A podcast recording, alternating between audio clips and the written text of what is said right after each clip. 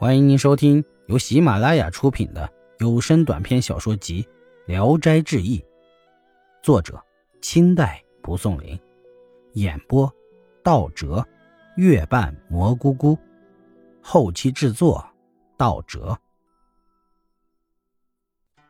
王平子问他考的是什么官职，他说：“梓潼府里缺一名司文郎，暂时叫一个耳聋的书童代理。”这就是文运颠倒的原因。万一侥幸得到这个官职，一定要慎教得以弘扬光大。第二天，宋生高高兴兴的来了，说：“我的愿望实现了。孔夫子让我做一篇信道论，看完后非常高兴，说我可以做司文郎了。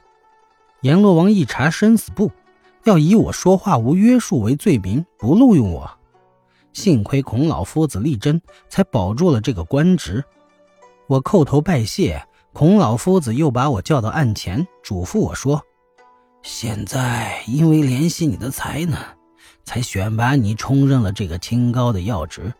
你要改过自新，认真办事，不要再犯以前的错误了。”由此可知，阴曹对于道德比文学更为看重。你一定是品行尚未修行好。今后只要累积善行，不要懈怠就可以了。王平子又问：“果真如此？那么，那个余杭生的德行如何呢？”他说：“不知道。阴曹赏罚分明，毫无错误。就是前几天我们看到的那个瞎和尚，也是一个鬼。他是前朝的名家，只因生前抛弃的字纸太多，罚他做瞎子。”他想借替人医病来赎自己以前的罪过，所以他常到热闹的地方来。王平子命人准备酒菜，宋生说：“不必了，中年打扰你，剩下的时间不多了，再为我准备些水饺就足够了。”王平子非常难过，一点也不想吃，让他自己在那儿吃。一会儿功夫，宋生就吃了三碗，捧着肚皮道。啊，这一顿饭可以三天不饿。我这样做乃是表示不忘你待我的好处。从前我吃你的水饺都埋在后屋了，已经变成蘑菇了，采集下来藏起来做药，小儿吃了可以变得更聪明。王平子问他以后什么时候再相会。宋神说：“既然做了官，就应该避开嫌疑。”又问。如果到文昌帝君庙里祭奠，能达到你那儿吗？他说：“这都没有什么好处，九天太远了。只要你洁身自好，多多积善，自有地府的人通报，那么我是一定会知道的。”说完，向王平子告别后就不见了。王平子到屋后一看呢，果然长着许多紫色的菌，采集下来藏在罐中。旁边有新土坟凸起，宋生吃的水饺好像都在那里。王平子回家后更加刻苦读书。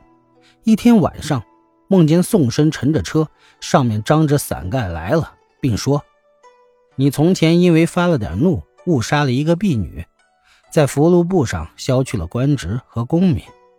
如今你的德行已经把你的罪行赎掉了，但是你的命太薄了。”还是没有做官的希望。这一年，他参加顺天府考试，考取了举人。第二年又考中了进士。王平子从此以后也不图进取了。有两个儿子，其中一个生来很笨，脑袋迟钝。王平子给他吃了那些蘑菇，就很聪明了。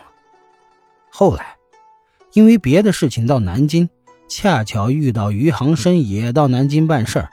谈到阔别之情，很是谦逊。然而两鬓已是斑白了。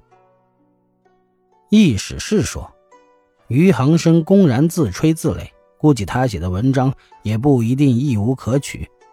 可是他那种傲慢奸诈的样子，就使得人们即使在片刻之间也不能再忍耐了。上天和人类对他早已厌弃，所以鬼神也都来戏弄他。倘若他能够加强修养自己的品德，那么考场上那些只会做那些令人作呕的臭文章的考官，遇到他们真是平平常常的事情，哪里至于只遇到一次呢？本集演播到此结束，谢谢大家的收听，喜欢请点赞、评论、订阅一下。